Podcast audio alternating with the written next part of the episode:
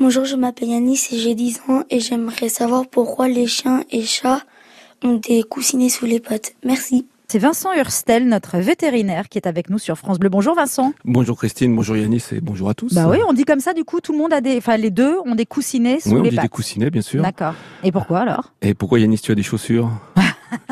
Il Ouais, peut pas répondre, David. Ah bon, bah écoutez, en fait, c'est un peu le même principe. C'est simplement une adaptation au, au déplacement, au mouvement. Il faut bien comprendre que s'il a- n'avait pas de coussinet, ils auraient mal. Ils pourraient se blesser avec des petits cailloux. Donc, euh, euh, à force de marcher, alors sans doute c'est une adaptation qui date de longue date. Hein, c'est pas d'aujourd'hui. Euh, bah, ces coussinets sont devenus euh, un élément important euh, pour le déplacement de, de nos amis les chats et les chiens. Et donc, ben, ceux qui avaient des coussinets efficaces, j'imagine qu'ils ont vécu mieux que les autres, ils se sont reproduits mieux que les autres. Donc ça, se coup, protège. Ça fait une sélection et au, fil- au final, on se retrouve avec des animaux qui sont adaptés Mm. à leur type de marche.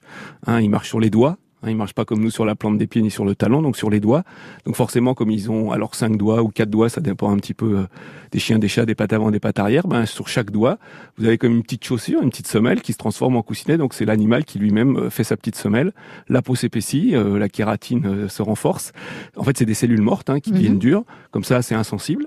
Et ça permet de- d'avoir des, des mouvements euh, plus adaptés ben, à, la, à la prédation, à la course, à la chasse pour, pour tous ces animaux. Donc c'est comme nous, c'est comme la corne du pied en fait. Finalement, c'est. Oui, j'allais dire à Yanis, il y a des gens qui ont des chaussures et des princesses qui ont des pieds fins, mais si tu vas voir des Ouais. gens qui marchent à pied, Pieds euh, nus, dans la ouais, terre depuis toute leur vie, tu vas voir que leurs talons Ouais. et, et leurs doigts de pied qui posent sur la- le sol, eh bien, ça ressemble un petit peu à des coussinets parce que c'est vraiment dur et, et ferme.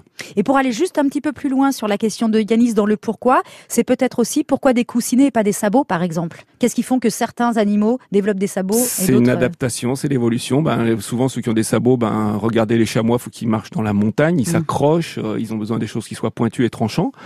Les bovins, les chevaux, il y a peut-être une question de poids aussi, parce que les pauvres avec des coussinets, ils seraient tout de suite blessés. Donc il y a une adaptation en fonction du mouvement, de la course. Et c'est vrai que là, on pourrait pas répondre à Yanis pendant une heure parce que c'est passionnant.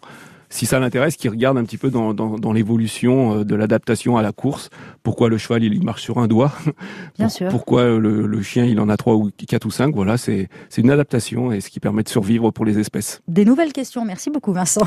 Bonne journée.